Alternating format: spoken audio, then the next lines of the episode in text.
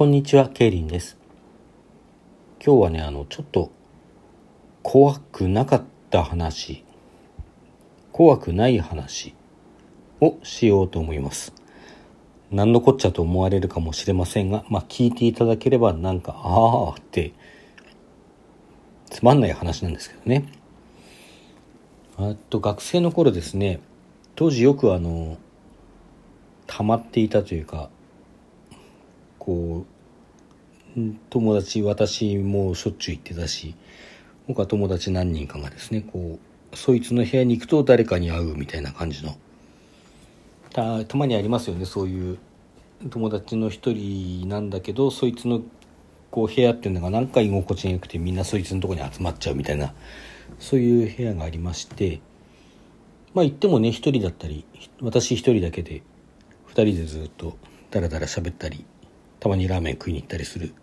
そんなこともあるんですけど、まあ、その日はたまたま人がたくさん集まってですね45人私とその主を含めて45人いたんですよね。で45人集まってちょっとこう持ってきたビールなんか飲んだりポテチ勝手に開けて食ったりしながらダラダラしていたんですけどもまあせっかくだからどっか行かないかみたいな話になってですねで、そういえばこの間ね、こんなもの買ったんだよってやつが、まあ最初から見せるつもりで持ってきたんだと思うんですけど、の地元の札幌なんですけどね、札幌のあの、心霊マップみたいなものが売ってて、それを見せるんですよ。うん、じゃあ心霊スポット巡りみたいな、行こうかみたいなことになってですね、まあ一人車で来てて、彼はあの、当時ね、あの、結構カジュアルに、あの、飲酒運転というか、ほろ酔い運転というか酒気帯び運転みたいなことをする人っていうのはまあ若い人に限らずおっちゃんとかでも割と多かったと思うんですけどもまあ彼は関心にというか車で来てるしどっか行くかもしれないからって言って飲んでなくてですね。これ伏線なんですけどね。飲んでなくてあのじゃあそういうあのお前が運転しろっていうことで彼の車にみんなで乗り込んでですねその心霊スポットまで行ったわけです。最初にでも心霊スポットに行くのもなんかマジでたたられたりすると怖いので最初にお参りしていこうよみたいなことになったんですね。お参りってどこ行くのって。とあのー、札幌に北海道神宮っていうのがあってですね、まあ、神宮に直接こうお参りだけ行ってもいいんですけどそこの裏に丸山っていう小さな山が小高い山があるんですね。その山にお地蔵さんが88あって88箇所巡りってあるんですよ。じゃあお地蔵さんお参りしてこよう。丸山の麓にどっか車止めてですね。駐車場があったんじゃないかな。駐車場に止めて。で登っていったんですけどそれ季節がね春なんですよ確か。春の3月頃。山行くとまだ雪があるんですね何せ札幌なので。でですね、あの、行ってみたら、登れないんじゃないのって言ってみたら別に封鎖されてるわけじゃなくて登れるんですけど、まあ雪にズボズボ埋まるわ、あちこちこずるずる滑るわっていうんで結構大変でですね、あの、登れたんですけど、登ったんですけど、ギャーギャーギャーギャー言いながら、ギャーとか、うおーとか言いながら登ったんですね。で、登って一応登頂してですね、でお地蔵さんごめんなさい言いながらさお叫びながらまた帰ってきたらですねなんかこんなお地蔵さんいるとこで夜中に騒いで帰って罰が当たるんじゃないかみたいなことを言いながら山を降りたらですね我々の前にこう突然黒い影がぬっと出てきたんですよ。うわなんじゃと思ってうわと思ったらそうおまわりさんだったんですね。なんかあまりにもキャーキャーキャーキャーうるさいんで、の、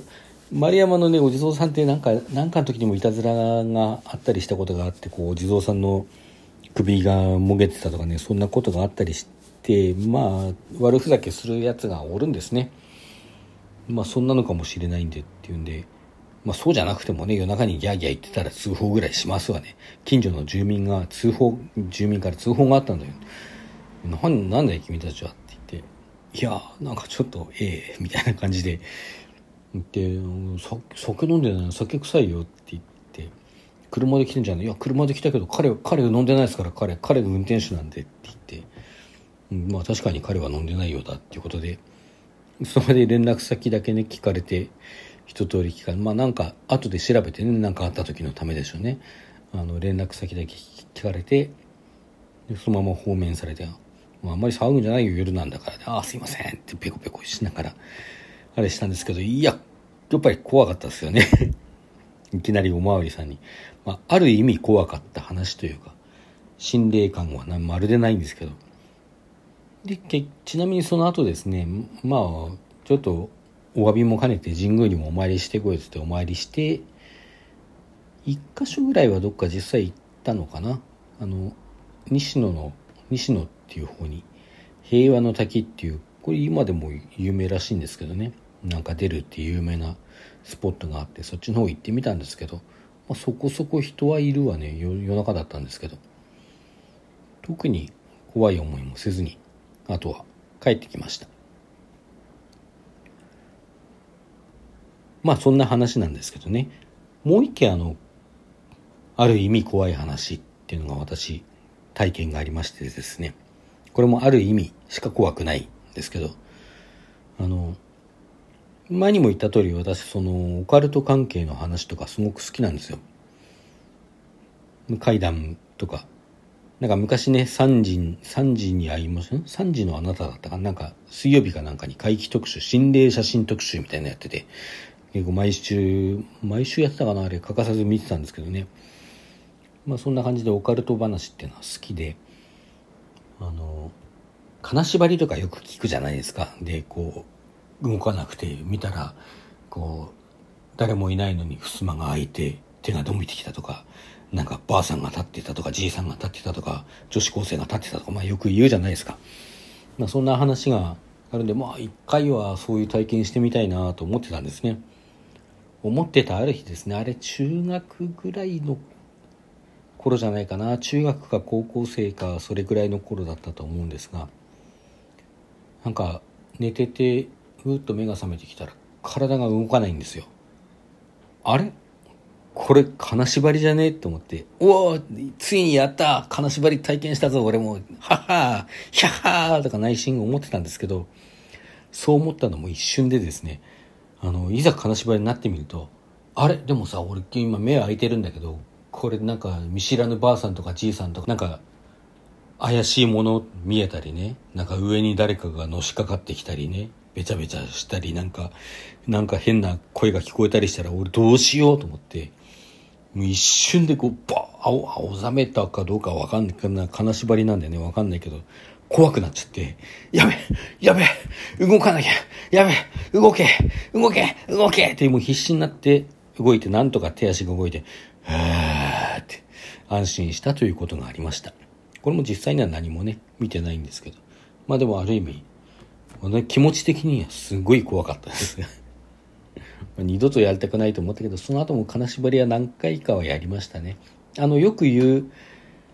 頭は起きてるけど体は寝てるっていうあの感じが実感としてわかるぐらいのそういう金縛りでした今まで経験あったものは全てそんな感じですねまあそんなこんなでねあのオカルト体験っていうのは一つも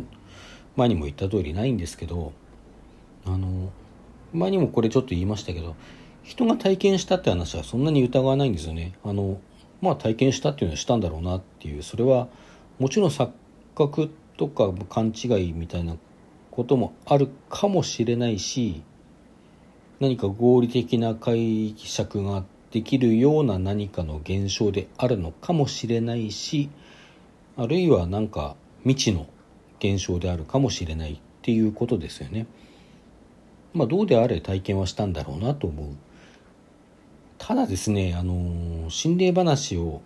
本で読んだりその話をする人の話をこう聞いたりする中でそれは自爆霊だからみたいなことを言いますよねああいう聞くとちょっとしらけるんですよねあるのは現象だけであってそういうことが何かあの普通は起こらないことが起こったっていう現象だけであってまあ100歩譲って何か霊的なもの生きていたもの死んだ人のこう精神活動のようなものそういうことがあったとして